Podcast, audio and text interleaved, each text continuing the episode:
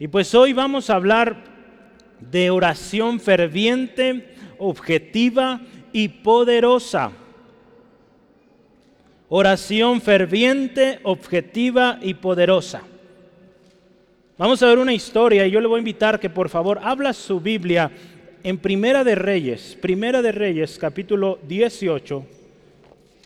Tiene su Biblia ahí, abra su Biblia. Si está junto a alguien que no tiene Biblia, pues compártele que él pueda, ella pueda leer también.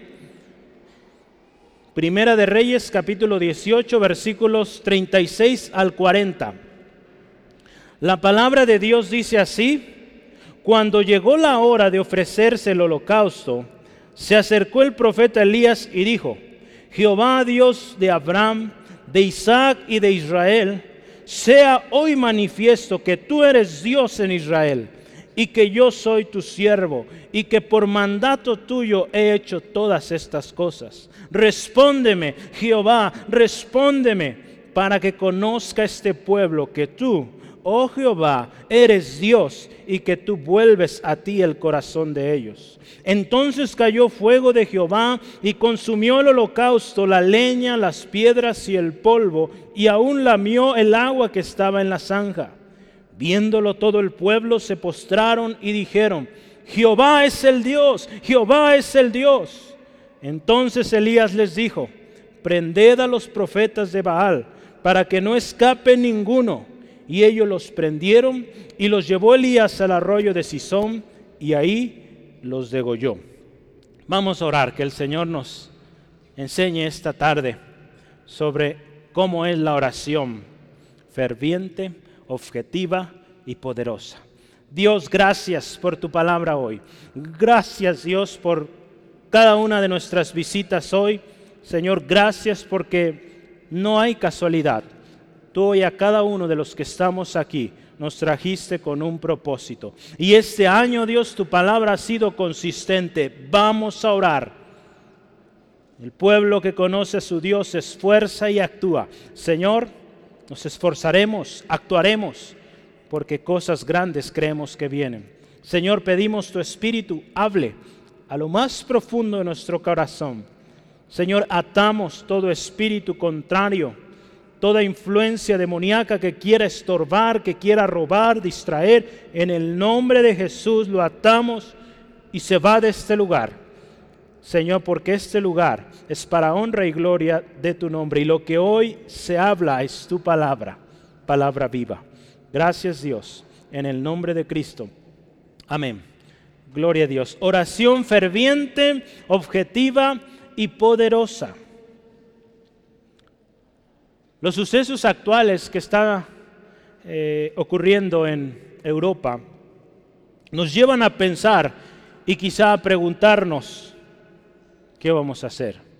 El otro día escuchaba a un hermano preguntar, ¿cómo oramos? ¿Cómo pedimos a Dios por este conflicto? Si saben de qué hablo, ¿verdad? El conflicto actual entre estos dos países, Rusia Ucrania, y Ucrania. ¿Cómo vamos a orar en estos tiempos? Nos podremos preguntar por qué sucede todo esto, por qué Dios lo permite. Yo le voy a dar una respuesta que le decía a algunos hermanos. Dios sigue siendo el mismo. Dios es soberano y su palabra se cumple. Así. No hay por qué preocuparnos, son cosas que ya están en su palabra dichas que iban a suceder. Y lo que usted y yo debemos hacer en estos tiempos, al final vamos a tomar un tiempo para orar, pero es orar, hermanos. Hoy en día usted ve a los medios de comunicación, están muy polarizados. Unos apoyan un bando, otros apoyan el otro. Cada eh, situación que hay, ya sea guerra, conflicto entre naciones en el mismo país, siempre va a haber eso gente de los dos lados. Yo en particular le puedo y le he dicho, yo tengo compañeros de trabajo, muchos, decenas de ellos son rusos. Y he platicado con algunos de ellos y están preocupados, también ellos, por lo que va a pasar.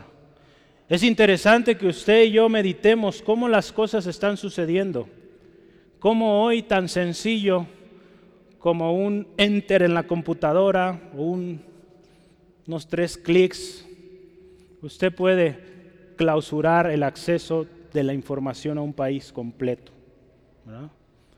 Usted está viendo antes la manera en cómo funcionaban las guerras en su mayoría, pues era a bases de bombardeos, eh, guerrillas y todo esto. La sigue habiendo, pero hoy en día mucha guerra está sucediendo en el mundo de la tecnología. Entonces nuestros compañeros, mis compañeros allá en, Rusia, mucha de su preocupación es esa, porque ellos dependen de la tecnología para trabajar. Y si ellos no se pueden comunicar con América, pues no hay trabajo. Entonces es tremendo lo que está sucediendo. Pero como cristianos, ¿qué vamos a hacer? Si usted toma tiempo y, y, ve las noticias, es tremenda la multitud de artículos, de noticias, opiniones, que yo ponía a meditar esta semana y decía, si nos ponemos a ver eso, se nos va a acabar el tiempo ahí, vamos a orar horas y horas y no vamos a orar. Entonces nosotros necesitamos orar, porque opiniones hay muchas, hermanos, hermanas. Y una cosa que es importante, Dios nos está llamando a orar este año. Necesitamos orar. Pero porque Dios sabe por qué las cosas. Si usted se fija, nos vino una pandemia hace más de dos años ya. ¿Y qué ha sucedido? En muchos lugares la iglesia se levantó, en otros lugares no, siguió igual, se acostumbró a la comodidad de la casa.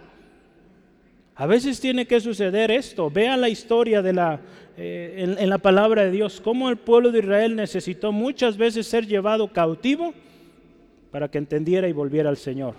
No sabemos el motivo.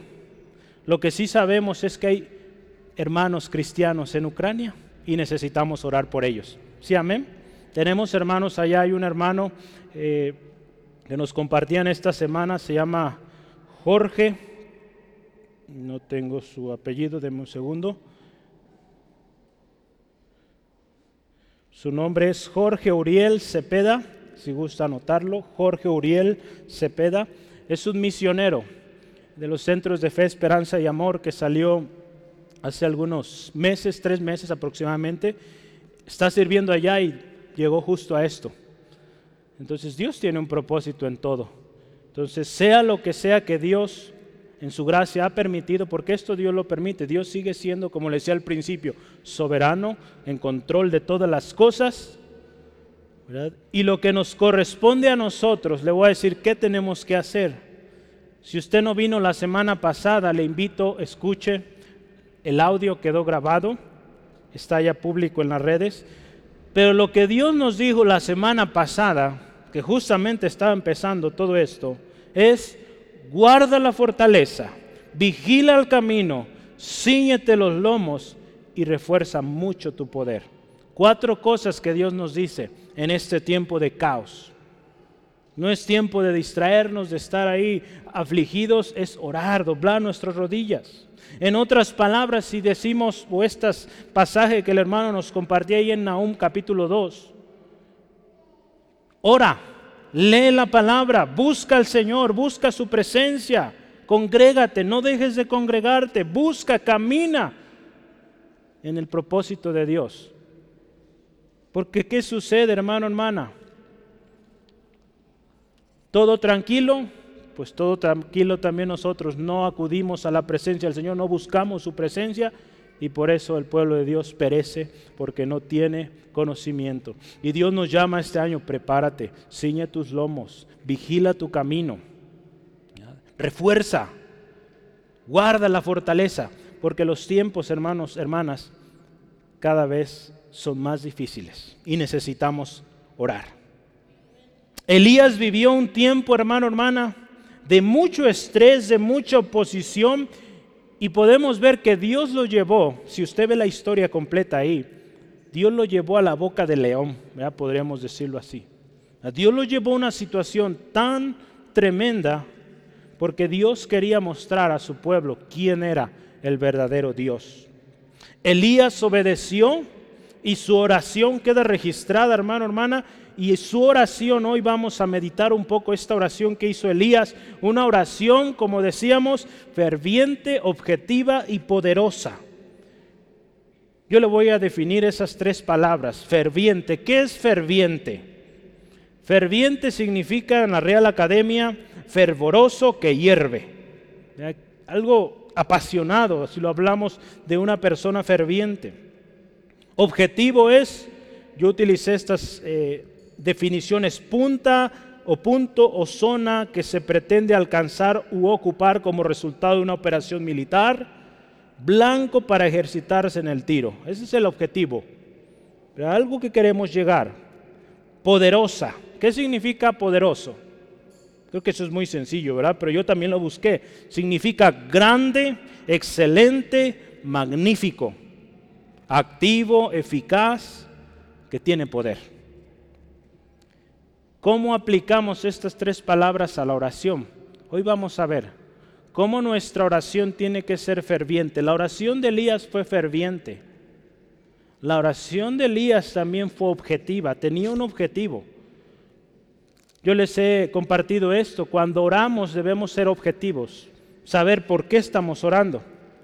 Porque muchas veces oramos, Señor, te pido por el mundo entero, por todos los enfermos en el mundo. Hermano, necesitamos ser objetivos. necesitamos tener un objetivo en nuestra oración. La oración de Elías fue objetiva. Y vamos a aprender que esta oración de esta manera fue poderosa y hubo resultado tremendo. Usted ha escuchado esta historia. Aquellos que desde niño venimos a la clasecita, escuela dominical, esta historia era de las favoritas. Cuando el fuego descendió y consumió el, eh, el holocausto. ¿Sí se acuerda de esta historia? ¿Sí? Entonces vamos adelante. Yo quiero que vea eh, su primer tema ahí en su hojita, la eternidad, la existencia y la autoridad de Dios. Cuando nosotros oramos, tenemos que reconocer estas tres cosas primeramente.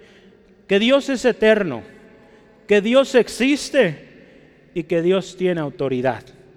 Cuando oramos necesitamos entender muy bien esto. Y si usted vamos ahí al versículo 36 de Primera de Reyes 18, dice, cuando llegó la hora de ofrecerse el holocausto, dice, se acercó el profeta Elías y dijo, si usted ve un poquito la historia, la historia se desenvuelve alrededor de una situación donde el pueblo de Israel se había apartado de Dios. El rey de Israel, la zona de Samaria, estaba siendo gobernada por un hombre llamado Acab. Su esposa Jezabel si usted ha escuchado sobre esta mujer, hizo cosas tremendas. Hizo una matanza tremenda de profetas de Dios.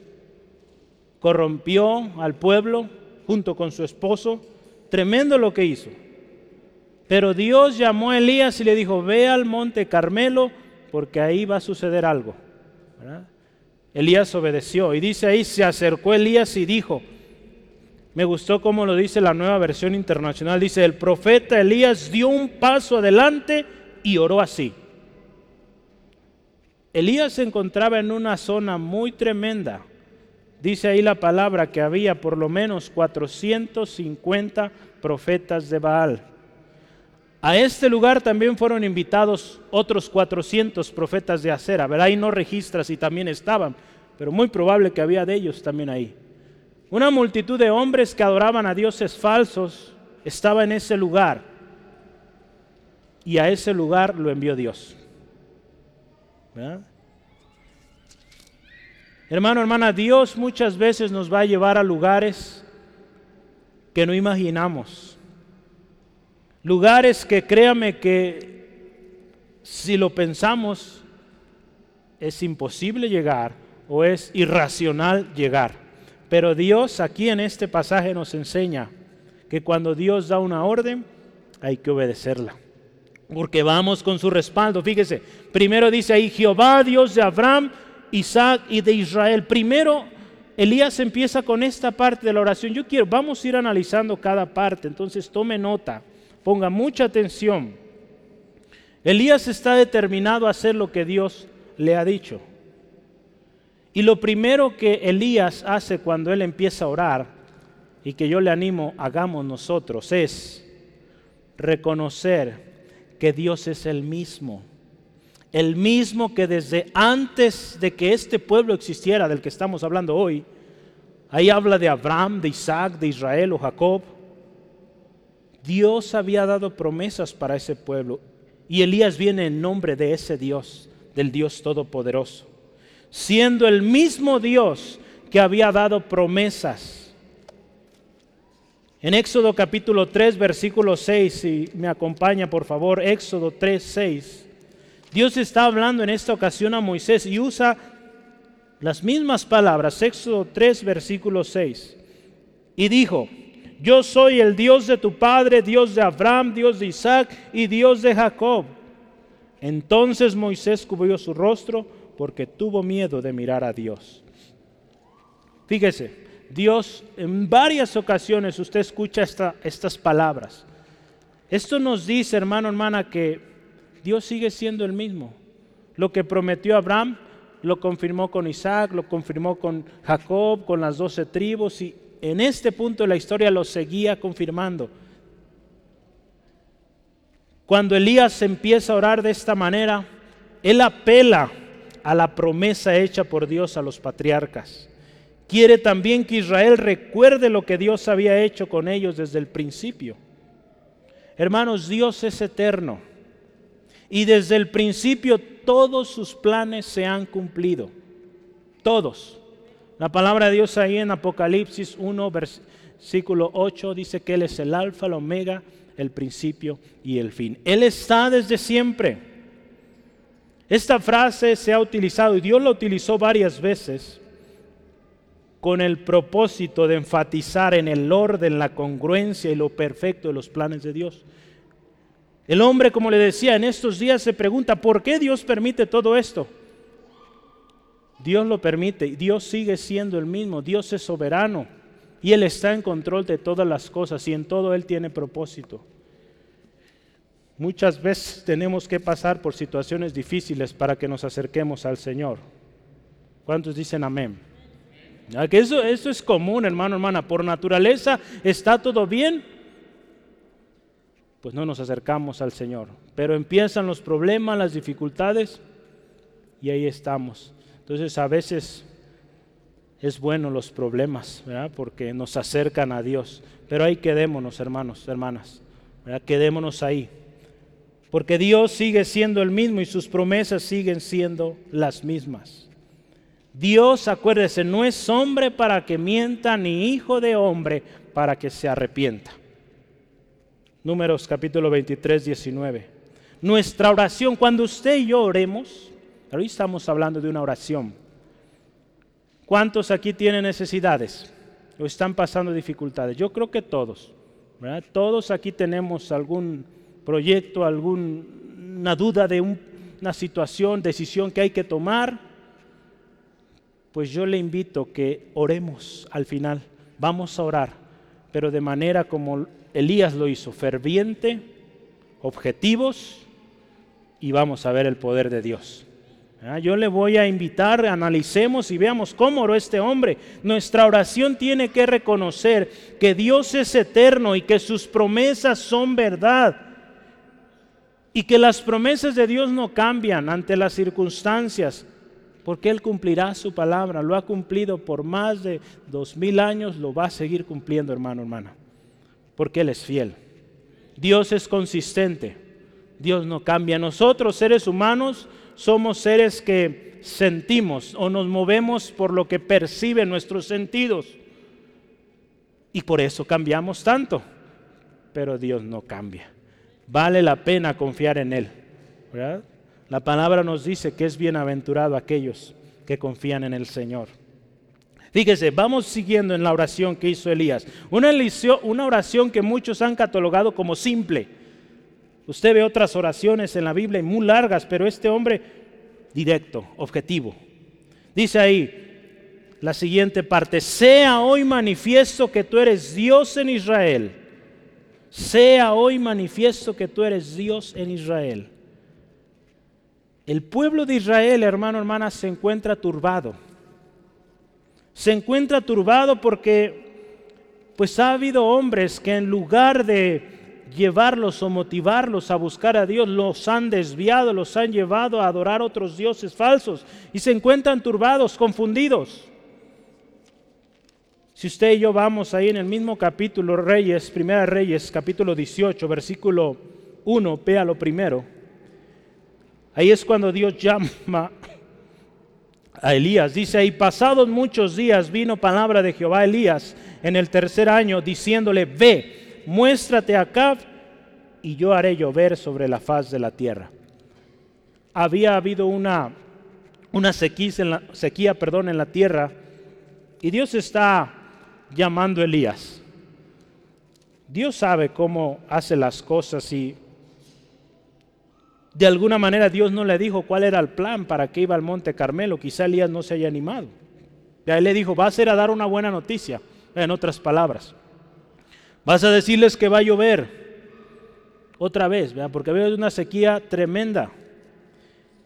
Y en esa sequía, imagínense, sequía, un pueblo apartado de Dios, era un pueblo que estaba turbado. Y dice ahí la palabra, versículos 18 y 19, adelantito de, de ahí de Primera de Reyes 18 que cuando Elías llega con Acab, él dice esto, y él respondió,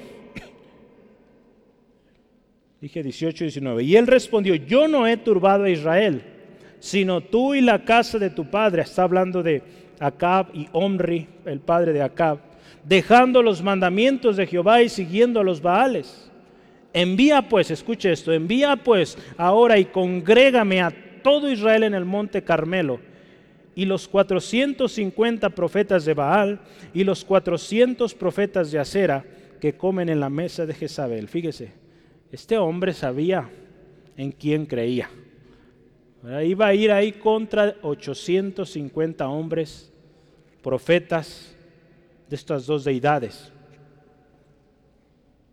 Los profetas de Baal, hermano, hermana, habían engañado al pueblo y su engaño había sido evidenciado o es evidenciado. Usted vea la historia. ¿Qué sucede?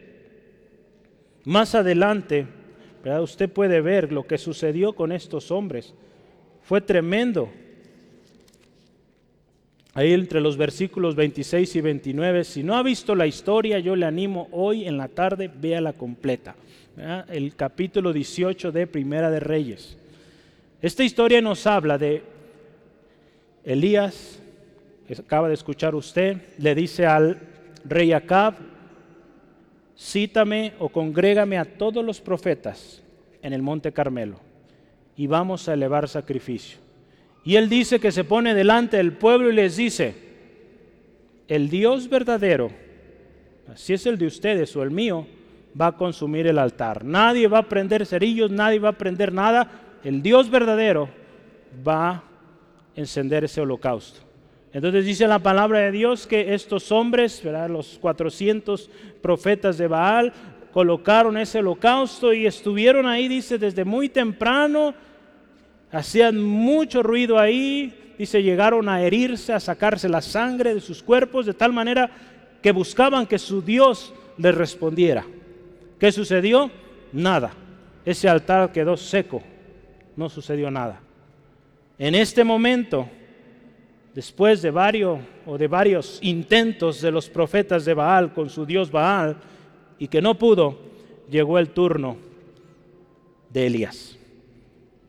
Y es ahí donde estamos viendo hoy. Elías se levanta y dice, Señor, Jehová Dios de Abraham, de Isaac y de Israel, sea hoy manifiesto que tú eres el Dios de Israel el momento de la verdad eh, había llegado. Imagínense cómo estaba Elías. ¿Cómo estamos nosotros ante una situación así de difícil, hermano, hermana? Donde tenemos que hablar con, con objetividad, con autoridad. Qué buen inicio. Él aclama a la autoridad del que estaba sobre él. Dice, Dios de Abraham, de Isaac de Israel. Sea hoy manifiesto que tú eres el Dios de Israel para que tu pueblo reconozca que tú eres Dios.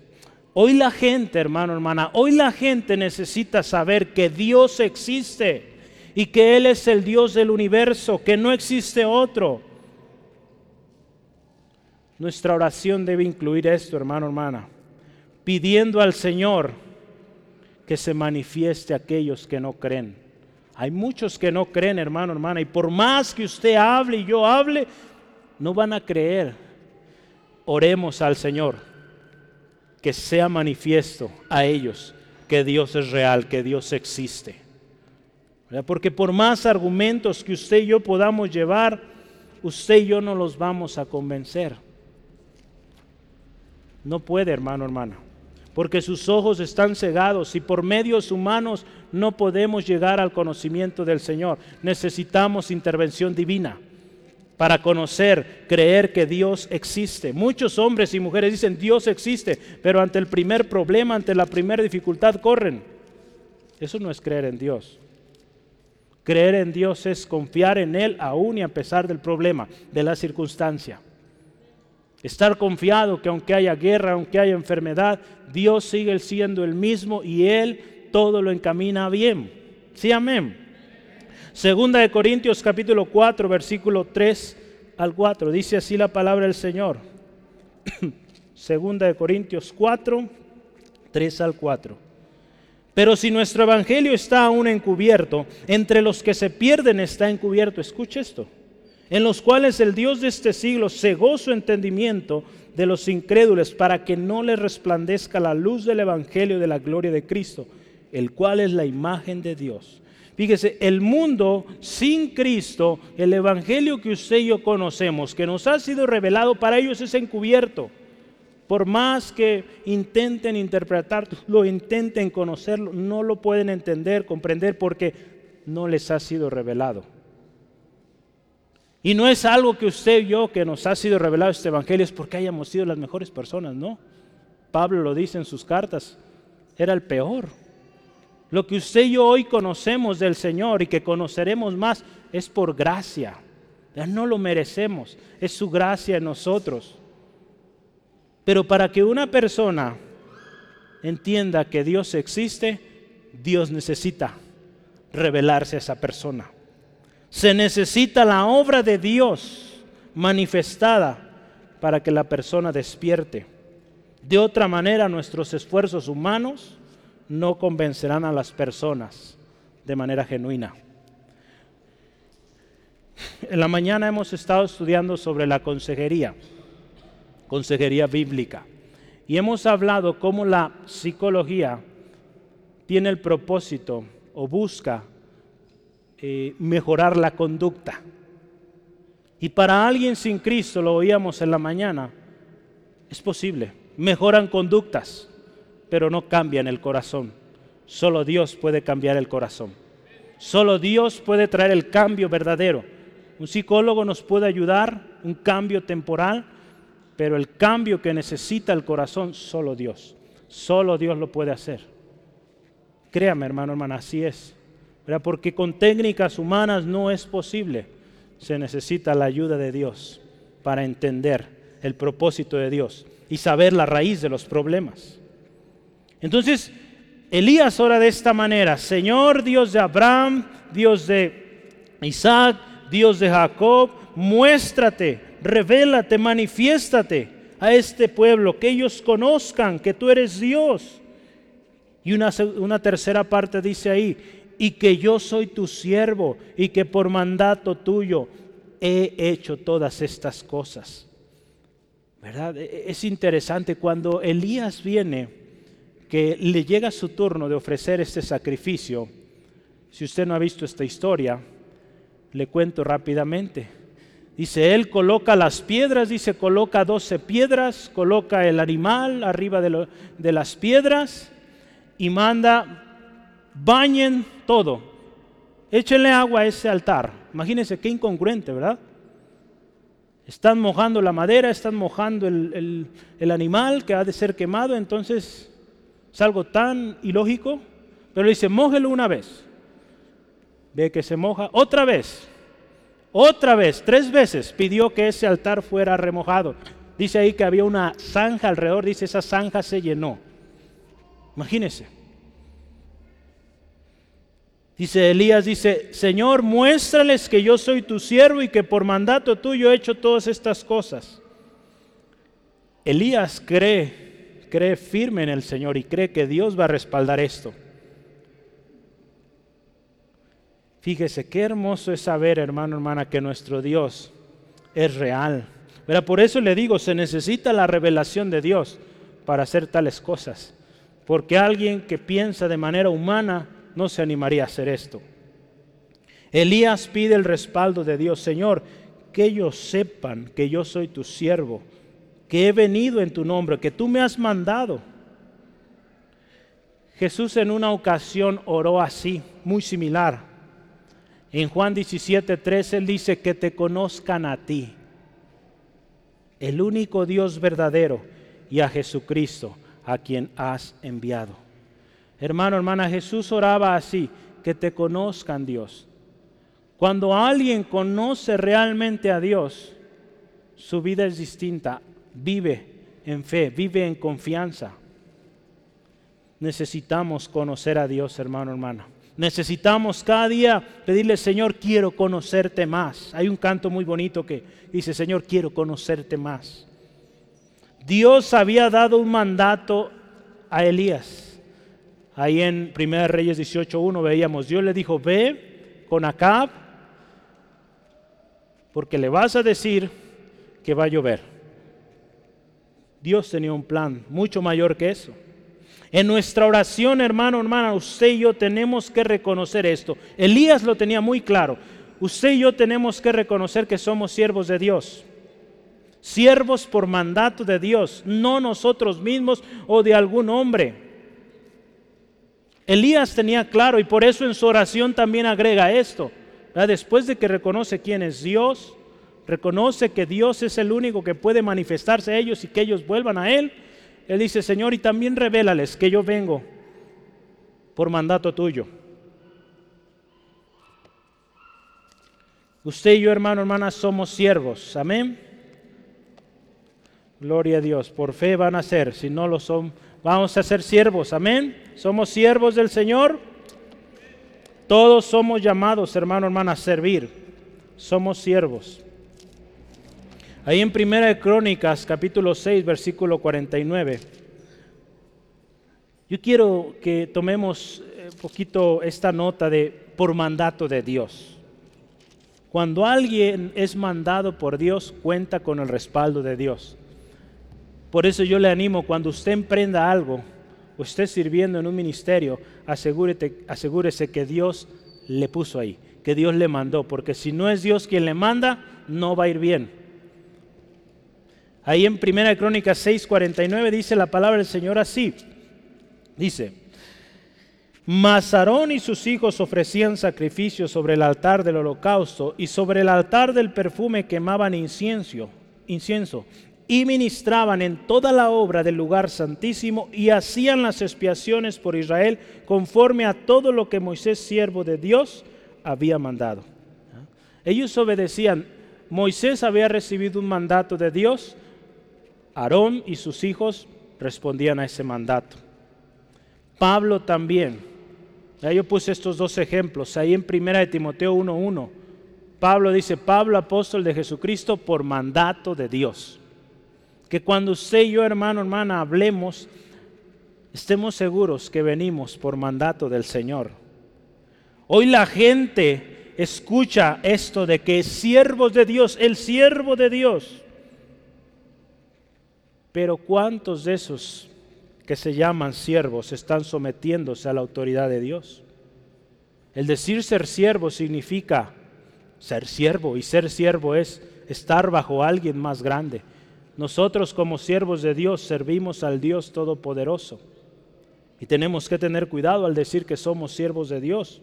Ser siervos, siervos de Dios implica hacer su completa y absoluta voluntad. Estamos hablando de oración. Cuando oramos necesitamos reconocer estas cosas, hermano, hermana. Que Dios, acuérdese, número uno es eterno. Que Dios, número dos, existe y número tres, que Dios tiene autoridad en nuestra vida y en nuestra oración. Que lo que pidamos, es considerando a quién le estamos pidiendo. Cuando usted y yo empezamos nuestra oración de esta manera, créame que es muy distinto. Tenemos que aprender a orar y poner el orden, hermano, hermana, para que veamos la respuesta. Yo creo que aquí todos queremos ver la respuesta de Dios, ¿verdad? Queremos que Dios responda a nuestras peticiones, pues empecemos por ahí. Dios existe, Dios es eterno, Dios tiene toda la autoridad. Lo siguiente que quiero que veamos juntos es el poder, la unicidad y la soberanía de Dios. El siguiente tema que usted tiene ahí en su hojita el poder, la unicidad, y la soberanía de Dios. Elías ahí, fíjese qué dice, cómo empieza el versículo 37. Respóndeme, Jehová, respóndeme. Si usted se fija antes, dice que él clamó al Señor, al Dios eterno. Y aquí utiliza dos veces respóndeme. Esto puede indicar muchas cosas, podríamos analizar ahí y tomar mucho tiempo, pero esto puede decirnos que Elías se encontraba en una situación crítica, un momento crítico y que era muy, muy extremo, de mucho estrés. Imagínense rodeado de cientos, quizá más de mil personas ahí. Es muy probable que eran más de mil personas porque solo los profetas eran este número y dice que todo el pueblo estaba ahí. Era una multitud tremenda todos viendo a este singular hombre acomodando ese altar, viendo que está remojando el altar. Imagínense a su alrededor, muchos quizás riéndose. ¿Cómo es posible que pides que mojen el altar? Este hombre dice, respóndeme, Jehová, respóndeme. Esto nos puede hablar también de la insistencia, orar con insistencia. Jesús, el Hijo de Dios, en una ocasión también él pidió de manera similar. Ahí en la cruz, poco antes de morir, Él dice estas palabras ahí en Mateo 27, 46. Dice estas palabras, 27, 46 de Mateo. Cerca de la hora novena Jesús clamó a gran voz diciendo, Elí, Elí, lama sabactamini. Esto es, Dios mío, Dios mío, ¿por qué me has desamparado? En el momento sublime, en el último momento de la vida de nuestro Señor Jesús, Él sintió, el Padre se alejaba y Él, Elí, Elí, Dios mío, Dios mío. Esos momentos cuando nos sentimos tan solos, hermano, hermana, en lugar de correr a otro lado, es Dios mío, Dios mío, ayúdame, respóndeme, respóndeme. No apartarnos, hermano, hermana. Jesús nos enseñó con su mismo ejemplo los últimos minutos quizá de su vida. En nuestra oración, hermano, hermana, usted y yo debemos venir a Dios reconociendo que solo Dios tiene el poder para traer la respuesta. Nadie más, hermano, hermana. Cuando Elías habla hacia Dios, Dios respóndeme, respóndeme, él sabe que Dios va a responder. Por eso hizo todo lo que hizo, porque Dios es poderoso, amén. Dios es poderoso. Gloria al Señor. Él vive y es poderoso. En Salmo 86, versículo 10, dice la palabra de Dios así, porque tú eres grande y hacedor de maravillas, solo tú eres Dios. Él es grande. Solo Él es Dios. No hay nadie, hermano, hermana, como nuestro Dios. Gloria al Señor. En Jeremías capítulo 10, versículo 6, hay muchos pasajes, salmos enteros que nos hablan de la grandeza del poder de Dios. Yo solo anoté dos. Jeremías capítulo 10, versículo 6 dice, no hay semejante a ti, oh Jehová, grande eres tú y grande tu nombre en poderío. Dios es grande, hermano, hermana. Entonces necesitamos, cuando acerquémonos a Dios para orar, creer que Él es poderoso y que Él puede. Y Él es grande para hacerlo. Otra cosa más que dice ahí Elías en su oración es, para que conozca este pueblo que tú, oh Jehová, eres Dios. Hermano, hermano, necesitamos orar así. Que este pueblo, que esta ciudad conozca quién es el Dios verdadero. Nuestra ciudad sufre. Hay violencia, hay problemas en las familias, hay problemas en las escuelas, en los trabajos. Oremos así, Señor, que este pueblo te conozca. Te conozca que tú puedes traer la paz, que tú puedes traer la verdadera bendición Porque de otra manera, hermano, hermana, si Dios no está, no puede ir bien. Esto también corresponde con lo que leíamos hace rato. Dios existe y este pueblo necesita reconocerlo. Esta frase que dice, para que te conozca, habla mucho de lo que el hombre necesita. Todos aquí, hermano, hermana, necesitamos conocer a Dios, reconocer que Dios existe. ¿Y cómo Dios muestra que Él existe? En esta historia, a través de un milagro. ¿Cuántos hombres, mujeres que han estado en enfermedades crónicas o imposibles para el hombre han sido sanados de manera sobrenatural? ¿Y cómo los hombres, doctores o científicos no se explican. Dios usa también esto para que esos hombres conozcan que hay alguien superior, que hay alguien sobrenatural. Y ese es nuestro Dios, el Dios todopoderoso, el Dios todopoderoso. Primera de Reyes 17:24 habla más para que conozcan. Primera de Reyes es una historia muy interesante también ahí la mujer de Sarepta, la viuda de Sarepta. Pero ella dice ahí, fíjese, ella pasó una situación muy tremenda. Su hijo, el único hijo que tenía, murió. Viene con Elías. Elías ora por él y este hombre resucita, este niño, este joven resucita. Y esta mujer dice estas palabras ahí. Primera de Reyes 17, 24 dice, entonces la mujer dijo a Elías, ahora conozco que tú eres varón de Dios y que la palabra de Jehová es verdad en tu boca. Ahora conozco este pueblo necesita conocer a Dios, hermano, hermana. Nuestra familia necesita conocer a Dios, hermano, hermana. ¿Lo cree?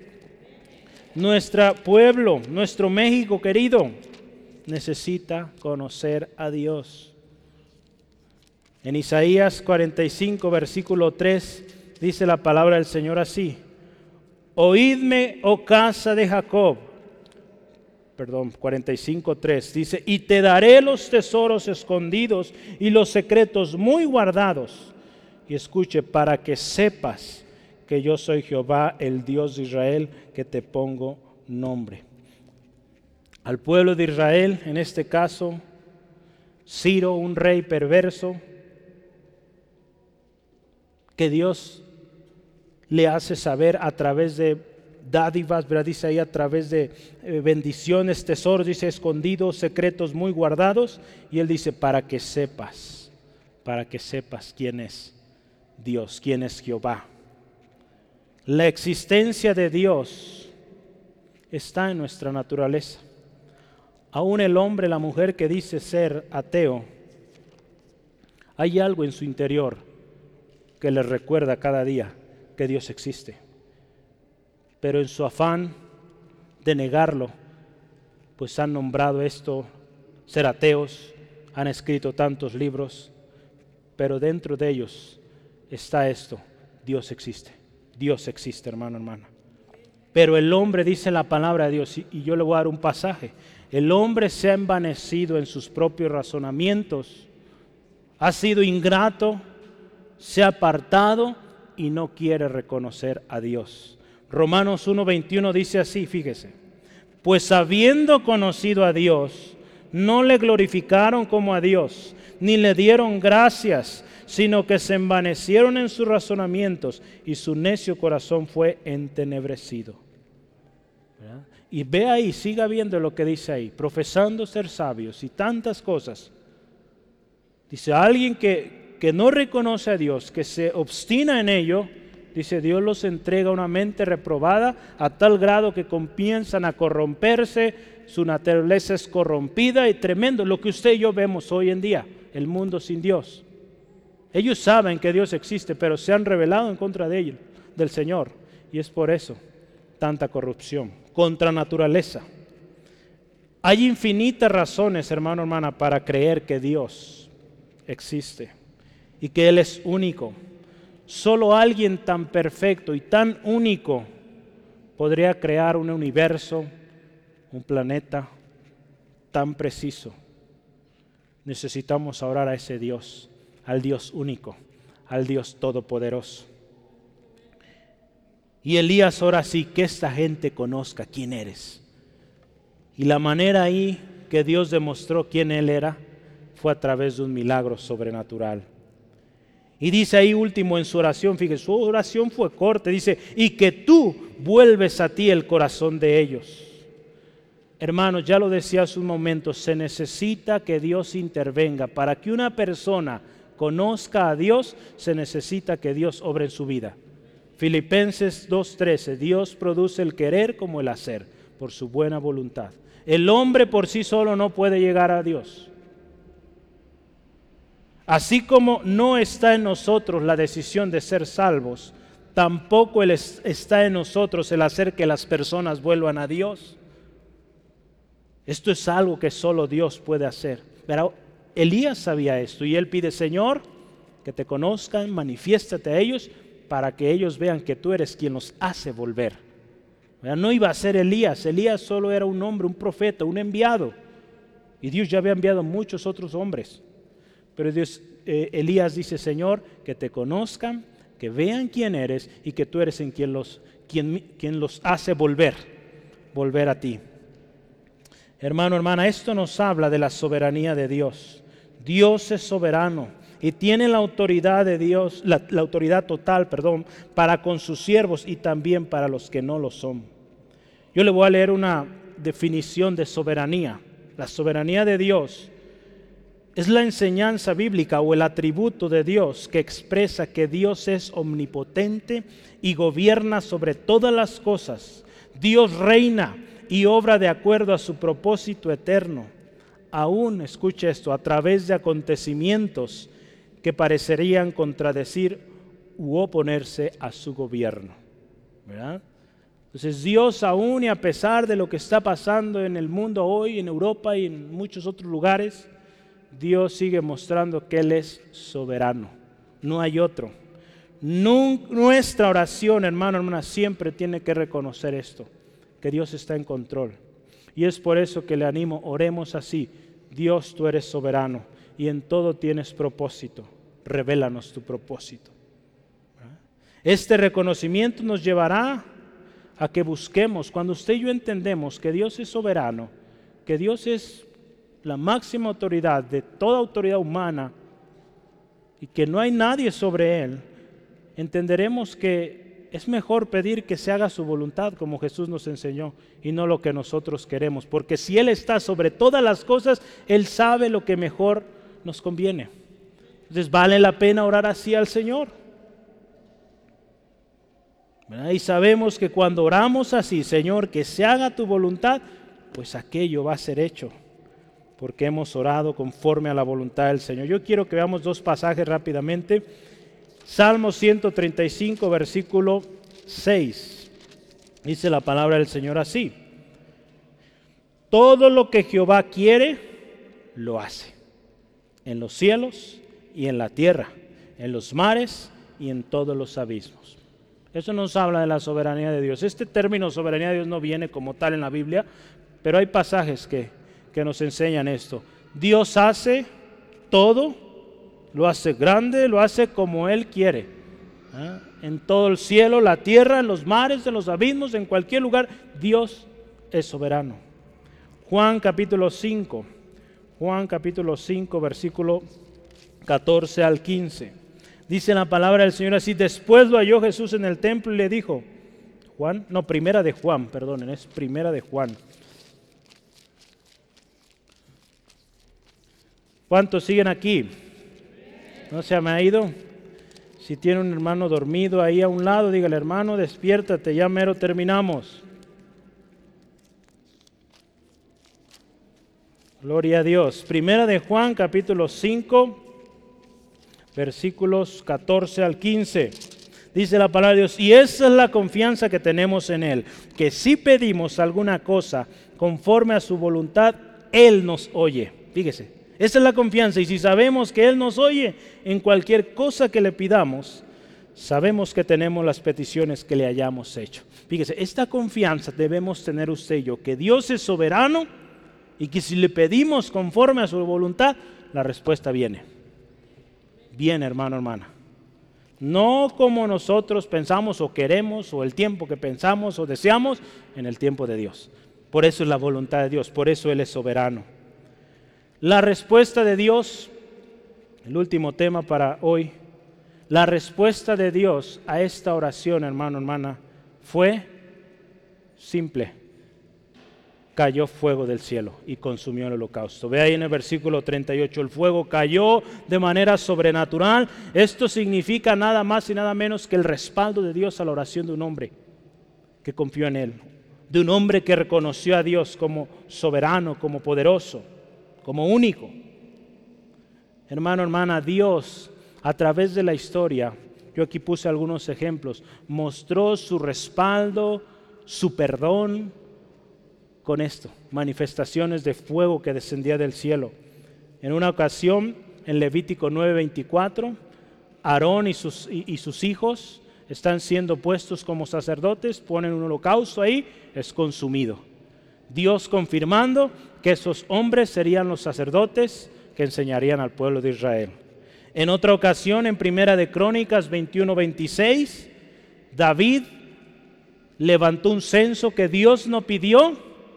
Él pidió perdón al Señor, edificó un, eh, un, un altar, puso un holocausto ahí y vino fuego del cielo.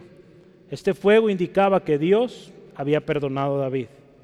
Y otro ejemplo más, Segunda de Crónicas 7.1.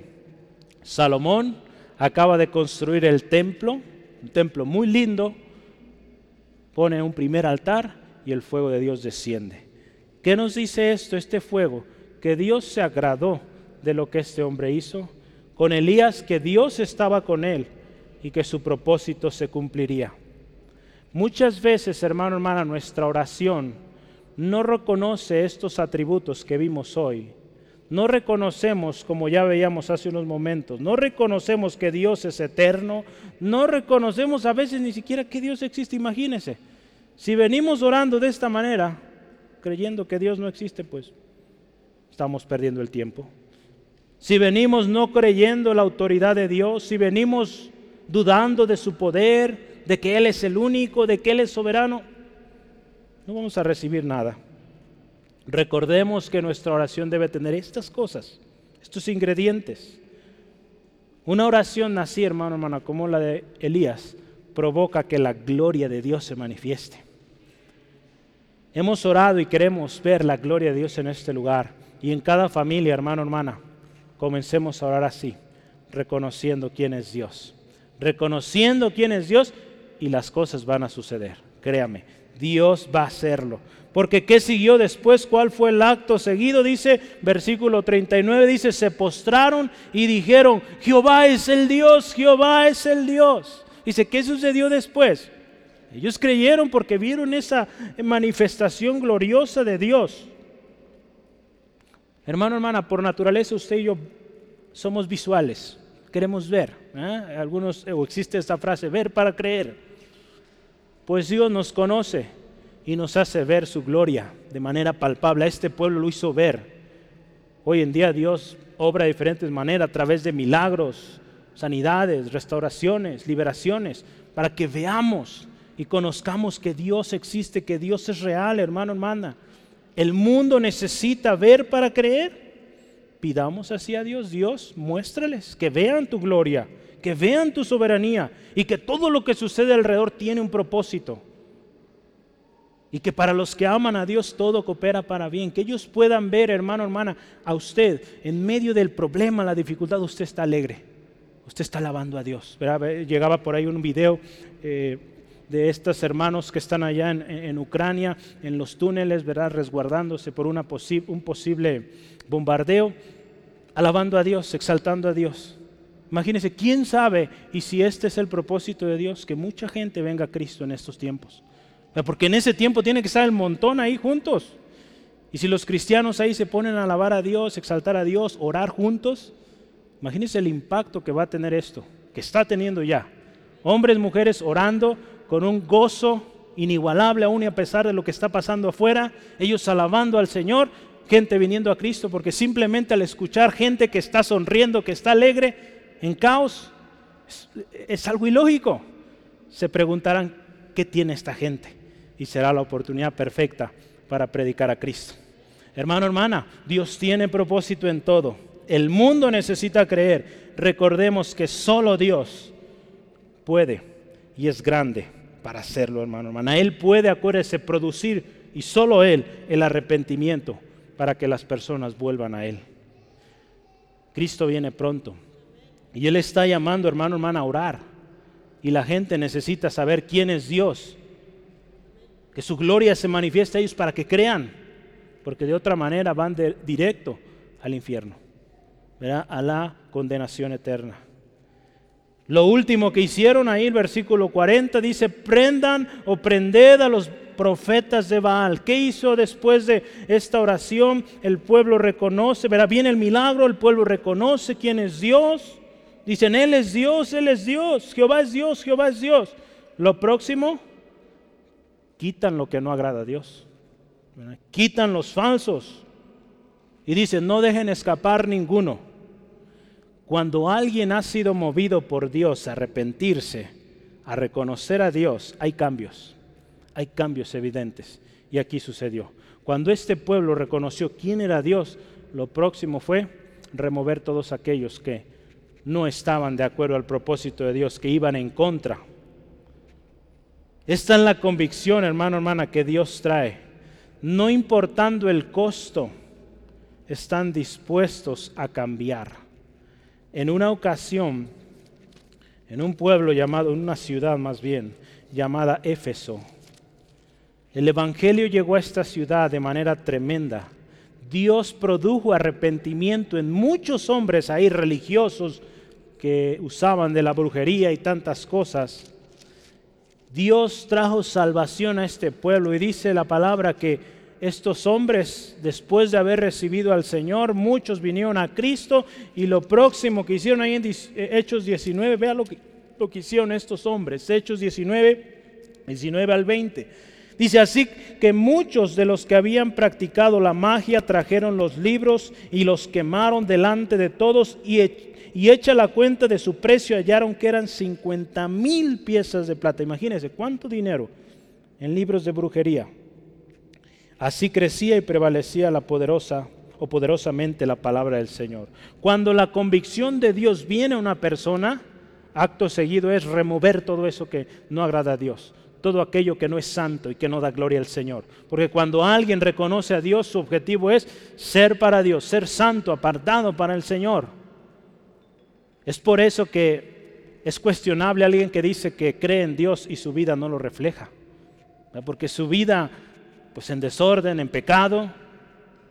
Alguien que cree realmente, que conoce a Dios realmente, sabe que Dios es santo. Sí, Dios es amor, ¿verdad? Porque muchos luego, luego, Dios es amor y nada nos puede separar del amor de Cristo. Es verdad, pero Dios es soberano. Dios es santo. Y sin santidad nadie verá al Señor. Cuando la oración es ferviente, como lo veíamos hoy, Elías, apasionado, con corazón de fe, objetivo, esta será poderosa. La respuesta de Dios será evidente y veremos la gloria del Señor. Yo quiero terminar con esta pregunta, ¿cómo estamos orando? La oración ferviente, objetiva y poderosa es aquella que reconoce que Dios es eterno, acuérdese, que Dios existe, que Dios tiene toda autoridad, que Dios es poderoso, que Dios es único y que Dios es soberano. Elías oró de esta manera. En un momento que quizá usted y yo podemos también pasar estrés o oposición. Tomó, dice la palabra, un paso adelante, decidió, fue en fe, oró al Dios Todopoderoso, al Omnipotente, y las cosas sucedieron. Hermano, hermana, los sucesos a nuestro alrededor pueden ser muy difíciles, muy adversos, e imposibles de entender. Todos nos preguntamos por qué las cosas. Es muy difícil entenderlo con nuestra mente. Acudamos al Dios Todopoderoso, al Omnipotente que está sobre todo. Y Él está y seguirá en control. Nosotros, acuérdese, somos siervos de Dios. Buscamos a Dios en oración. No nos dejamos guiar por el caos, la confusión, Hermano, yo lo decía hace unos momentos, el ver las noticias ahora es tremendo. Todo está polarizado, unos apoyando un país, otro otro país, otro es un relajo. No vamos a entender, si tratamos de entender como el mundo, no. Nos vamos a confundir más. Necesitamos ir a aquel que creó el universo, aquel que conoce los tiempos y sabe qué es lo mejor y que tiene control de todas las cosas. Dios hará volver los corazones a Él. Nosotros solo oremos y sigamos creyendo que Él es soberano. ¿Cómo estás orando otra vez? Este año Dios nos está llamando a prepararnos para algo grande. ¿Estás orando? ¿Estás orando, hermano, hermana? ¿Quieres ser parte de la gloria de Dios o solo ver de lejos?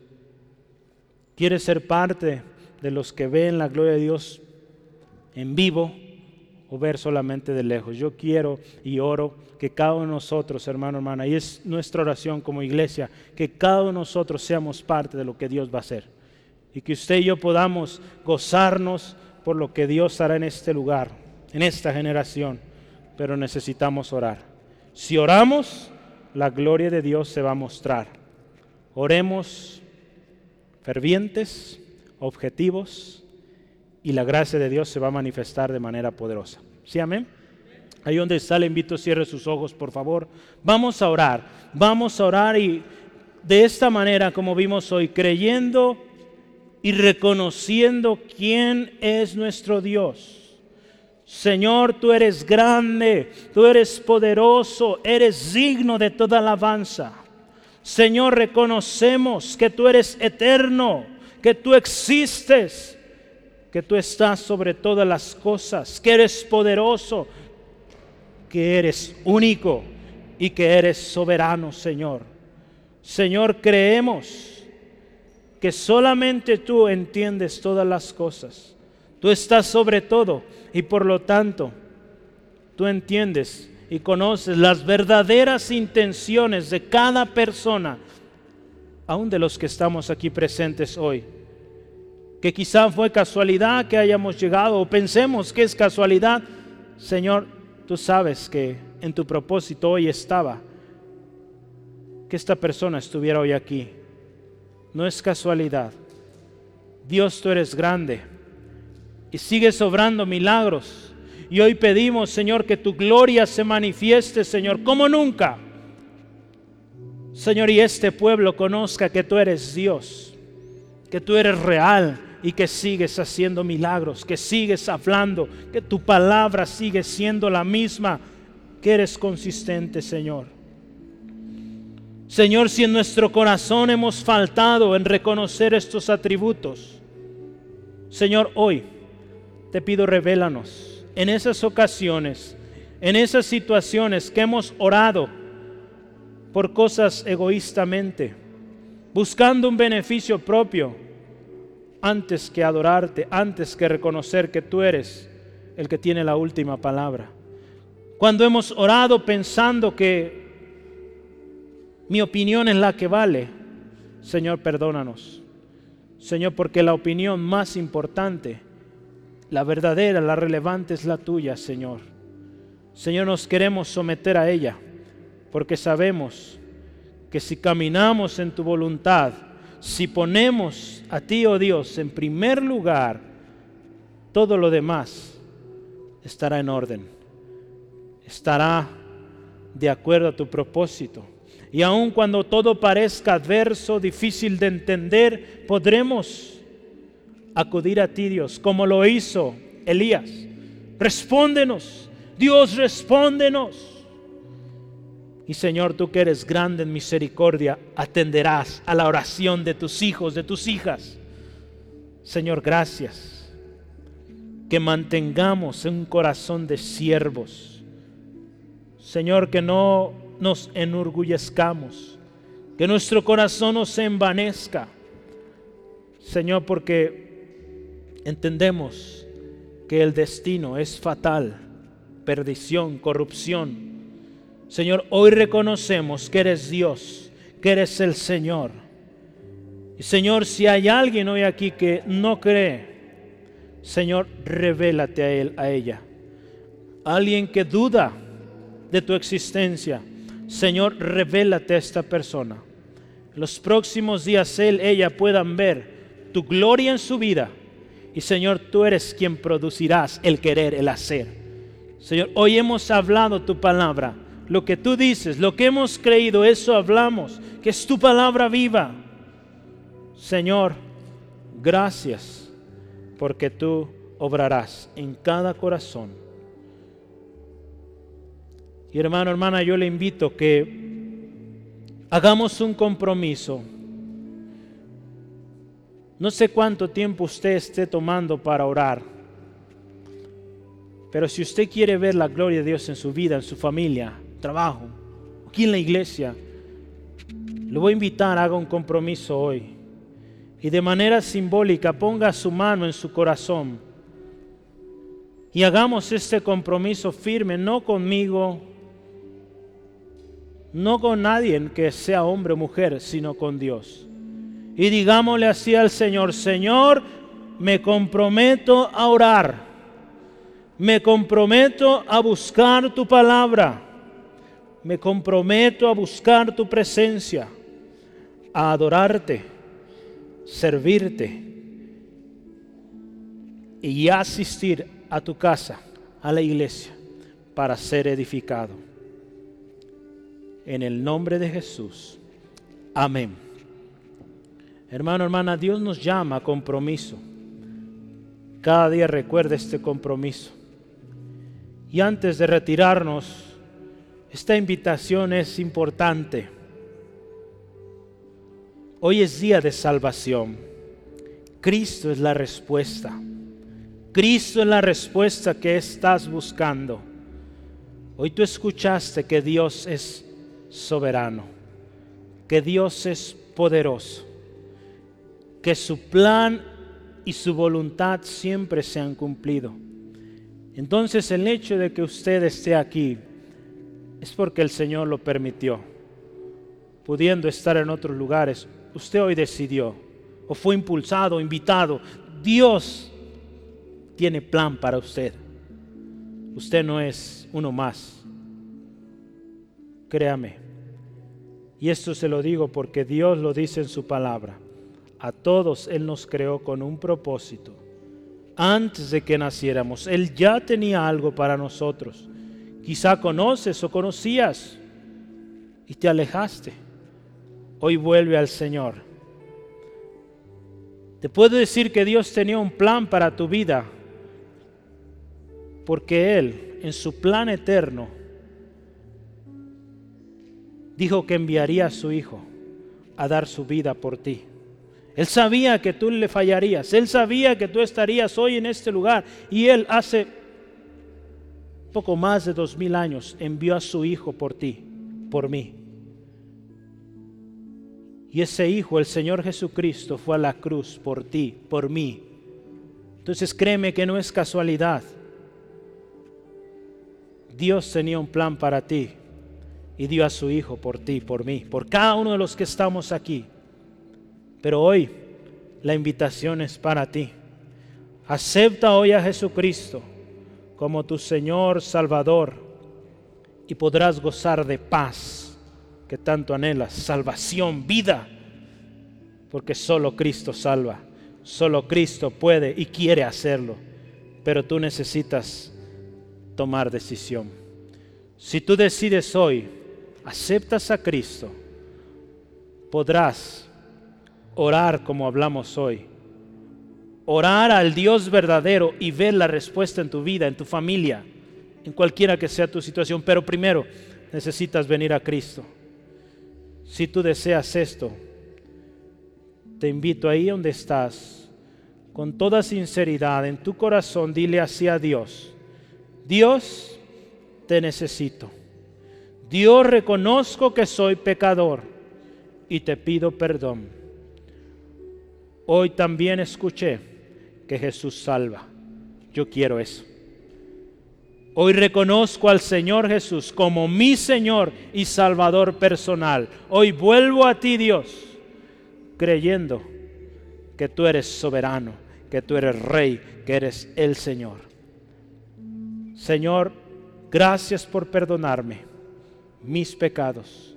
Y de ahora en adelante me comprometo a buscarte, a buscar tu presencia y a orar para ver la respuesta en mi vida, en mi familia y no callar de eso que hoy tú has hecho en mi vida. En el nombre de Jesús. Amén. Gloria a Dios. Si usted oró así, créame que Dios es real, Dios cumple. Y si usted volvió hoy al Señor, se había alejado, Dios no desprecia al que viene humillado delante de Él. Él atiende, Él está dispuesto a darle esa vida que usted anhela.